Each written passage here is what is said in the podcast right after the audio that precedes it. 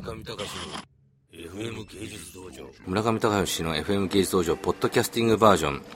お気に入りの DVD を紹介するコーナーです、えーこの前あの FM 芸術道場でコムスグッドウィルの代表の折口さんを折口正弘さんをお呼びしてですね介護の話を伺いました。でその時に結構感心することがしきりだったんですけれども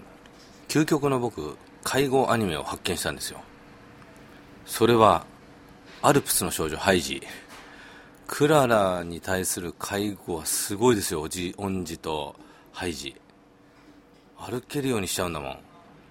ん。で自立性も即するしズバリあの折口さんがおっしゃってた寝たきりの人から立ってでもトイレに行く人までというまさにそのストーリーをですねアニメでやってるんですよびっちりと。クララが歩けるまで約4回分ドラマがあってですねたまたまこの前見ちゃったんですけどいやこれぞ介護アニメの究極だと私は思いましたね。すごいんですよ。あの恩師がマスあのクララの足をバスタオルを引いてマッサージしたりとかですね。であとモチベーションを上げるためにあの山の上まで登あの連れてってあげてこんなに綺麗なところがあるからあのあなたも自分の足で行けるといいねと。高畑勲さんの監督で1976年ぐらいの ぐらいの あの最近でもすごいよねあのハイジとかそういう監督とか全く無視したところでなんか保険会社のなんか宣伝使われてない？だけどあのそれは置いといて本当にあの頃宮崎駿さん、小田部陽一さんが全部究極のアニメーター軍団がいてですね介護アニメをまず初っ端にテレビアニメとして作り上げた高畑勲巨匠。びっくりしました。未来を予見しすぎ。あのアニメを見た子供たちがもしかしたら今コムスンの社員になってるかもしれない。そしたらもういい介護が受けられることを受け合いですよね。もう本当にクララさんはあれですよあの山の上の湖を見たさに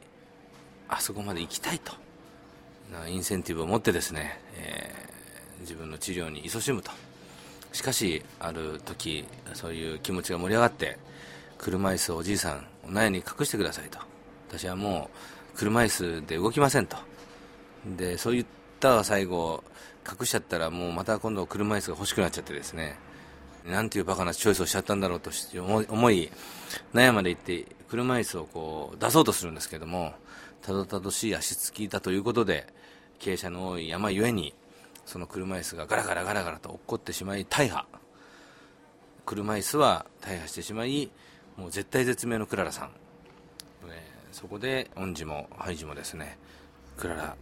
そこまで歩けたのねと言ってあげるんだけどクララは恥ずかしいおじいさんおじいさん。